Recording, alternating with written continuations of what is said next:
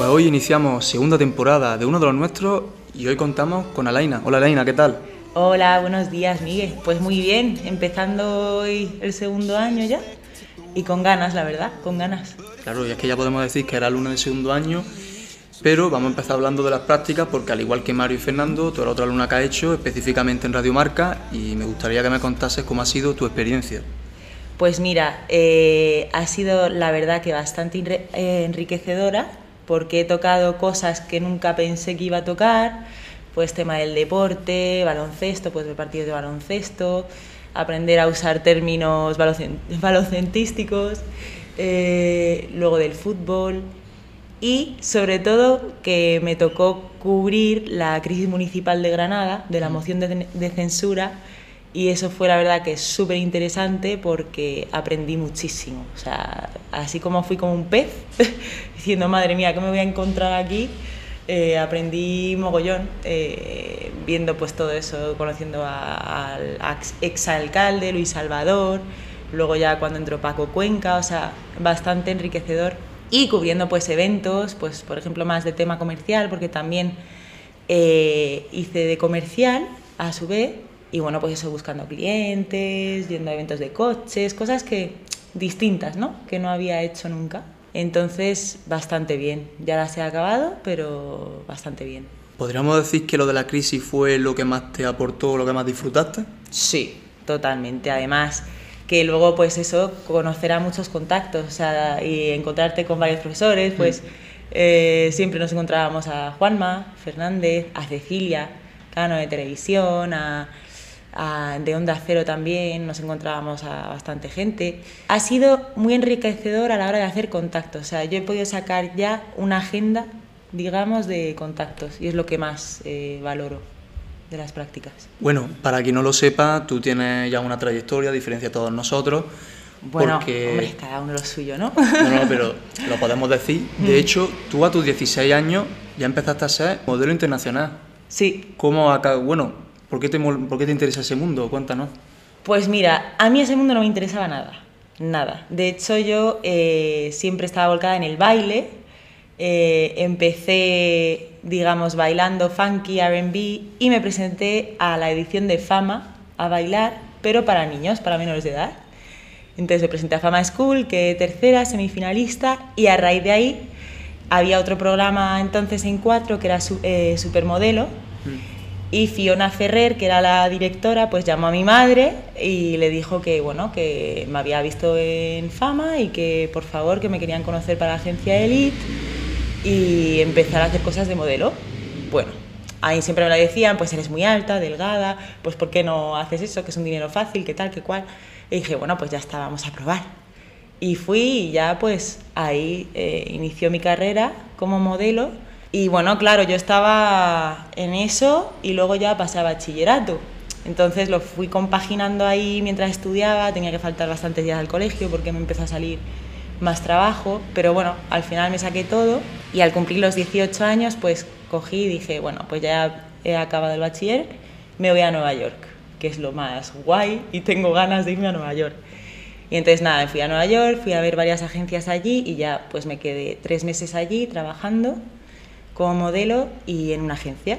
Y luego ya me volví a Madrid, seguí trabajando como modelo en Traffic, luego me pasé a Uno Models y hasta los 23 años estuve dedicándome a ser modelo y a su vez me saqué eh, el arte dramático porque empecé en Juan Carlos Coraza con 15 años porque yo era muy vergonzosa cosa que ahora los que me conocéis creo que pensáis que todo lo contrario Y, bueno, pues ahí empecé a, tener, a no tener miedo escénico, ¿no? Yo antes salía a una sala a hablar y, me quedaba en blanco. Y me aportó mucho. Luego fui a Carmen Roche y hice un, un máster en la Escuela TAI en Madrid, porque yo soy madrileña, aunque con el corazón en Granada. Hice un máster en cine y televisión. Eh, aprendí muchísimo, fue súper enriquecedor también, porque luego también en esa escuela había eh, gente que quería ser directora de cine, entonces pues colaborábamos mucho, hacíamos cortos así pues en petit comité para la TAI, pero luego al final salió una miniserie incluso que se llamaba Artis, en, el que yo hacía de lesbiana y me lo pasé súper bien, eh, que tenía a mi, a, mi compi Sandra, que éramos pareja y tal, y fue un estilo un poco Friends, pero muy divertido, muy divertido. Me metí en una agencia de, de modelo, no, de actriz, y allí pues me empezaron a salir cositas, tuve mis primeros castings con Globo Media, con Tonucha Vidal, que desde aquí le mando un abrazo porque a día de hoy seguimos teniendo algo de contacto. Y bueno, pues empecé a hacer cosas en AIDA, empecé a hacer pues cositas así pequeñitas de extra. Y luego ya me surgió un pedazo proyecto que fue un cortometraje dirigido por Penélope Cruz. Tuve una suerte increíble.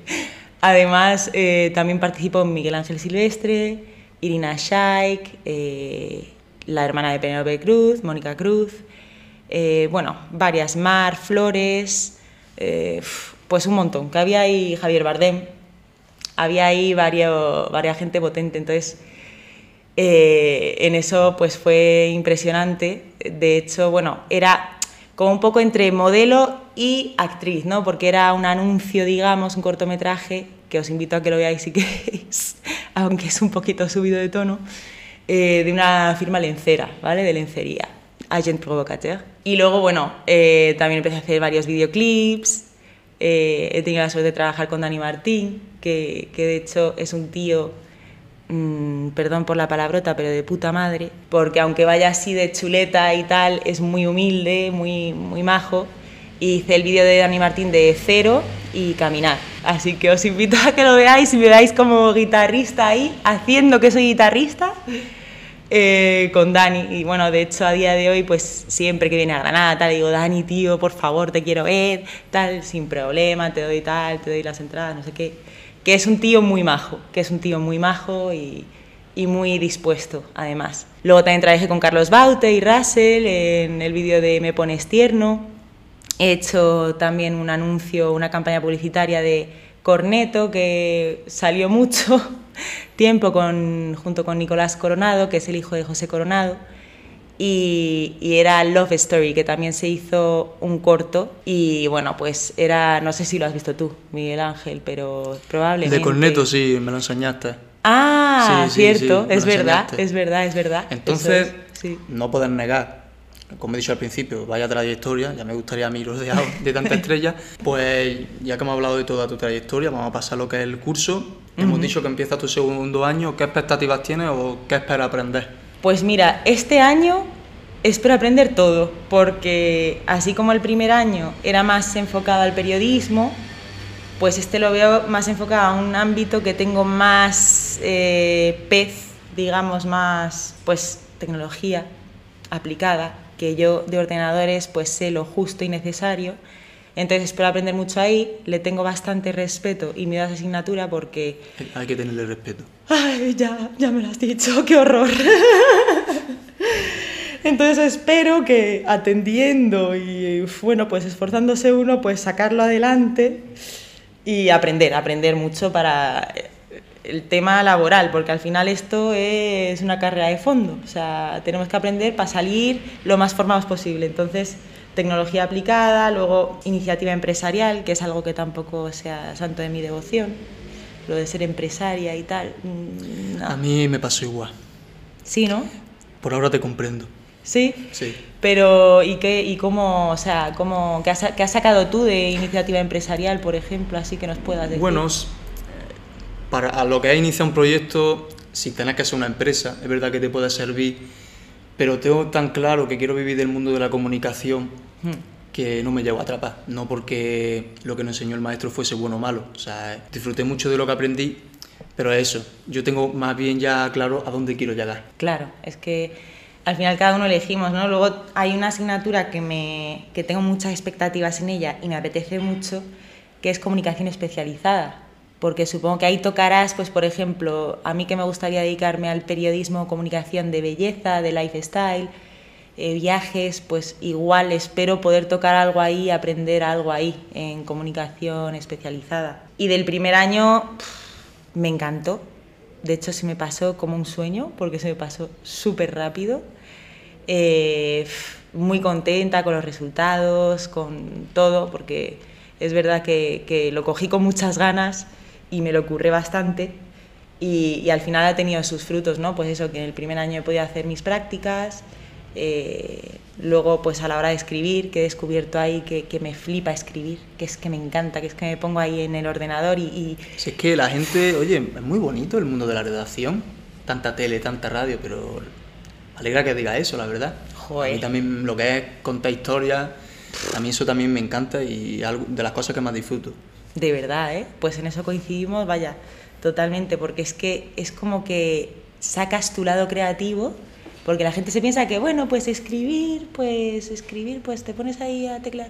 Pues no, es que tienes que sacar de dentro de ti tanta imaginación, tanto vocabulario, eh, investigar tanto. A mí es lo que me gusta y es lo que tú dices, al final la gente dirá, es solamente escribir, no, tienes que tener tu marca a la hora de escribir, tienes que diferenciarte y eso hoy en día es muy fácil diferenciarte en televisión, en radio, pero en redacción es un mundo mucho más complejo. Eh, has comentado el mundo de la fashion, por lo tanto, ¿te gustaría vivir de ello lo que en el mundo del periodismo? Pues la verdad que me gustaría. O sea, a ver, yo no me cierro a nada, porque lo que salga ha salido y no se puede decir que no, ¿no? Pero sí me gustaría dedicarme al mundo ese y sobre todo sector viajes, gastronomía, me flipa. O sea, hacer más un periodismo de entretenimiento y de asesoramiento. Eso es lo que me gustaría más. Y luego investigación. O sea, me mola mucho, pues, por ejemplo, mi gran referente en el mundo periodístico es Jordi Évole, aunque pueda sonar tal, pero anoche le estaba viendo, por ejemplo... Me parece una buena lección. Y es que es, es que te sabe sacar, o sea, aunque el entrevistado esté cerrado en banda, al final te saca información. Y es que es mi, mi ejemplo a seguir. O sea, yo quiero ser, aunque sea la cuarta parte de Jordi Évole, o sea, es mi, es mi sueño. Pues antes de hacer la pregunta del segundo nominado de esta segunda temporada, ¿te lo has pasado bien? ¿Has disfrutado? Muy bien, muy a gusto. Aquí estamos en una salita, agusticos, solitos, muy de estar por casa. y muy bien, muy bien, muy bien. Me alegra oír eso. Pues Alaina, ¿quién va a ser el afortunado o la afortunada que se va a sentar aquí con nosotros? Pues va a ser Ángel Santiago, que es compañero de mi clase y fue el delegado el año pasado y bueno, creo que tiene ahí varias cositas que contarnos, también del baloncesto, de pues varias cosas y tiene un bozarrón el tío, ya lo veréis. Así que a él le nomino, a ver qué tal. Sé malo con él, ¿eh? Sé, sé picaresco. Delegado, baloncesto, bozarrón, eso tiene buena pinta, ¿eh? Pues Ángel, prepárate.